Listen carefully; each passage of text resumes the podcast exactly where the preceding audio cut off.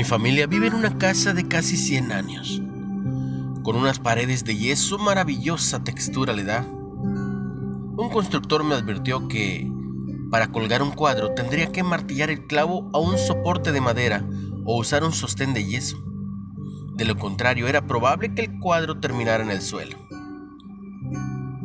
El profeta Isaías usó la imagen de un clavo firmemente anclado a una pared para describir a un personaje bíblico llamado Eliakim.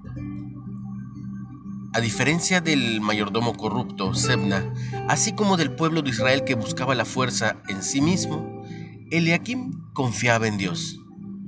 Isaías profetizó el ascenso de Eliakim a administrador del palacio del rey Ezequías y escribió que Dios lo encaría como un clavo en lugar firme. Anclado firmemente a la verdad y a la gracia de Dios, Eliakim podía ser un apoyo para su familia y su pueblo. Sin embargo, Isaías concluyó esta profecía con un recordatorio aleccionador de que ninguna persona puede ser la seguridad suprema para sus amigos o familiares. Todos fallamos. La única ancla completamente confiable para nuestra vida es Jesús. Velo en Salmo 62 o en Mateo 7. A medida que nos interesamos en los demás y compartimos sus cargas, también podemos enseñarles a Él, el ancla que nunca falla. Querido Jesús, gracias por ser mi firme sostén y mi ancla.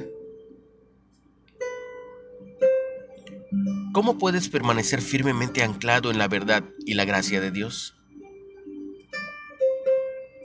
¿Cómo puedes ayudar a los agobiados por las cargas de la vida? Háblales de Jesús. ¿Hay alguien que los puede sostener?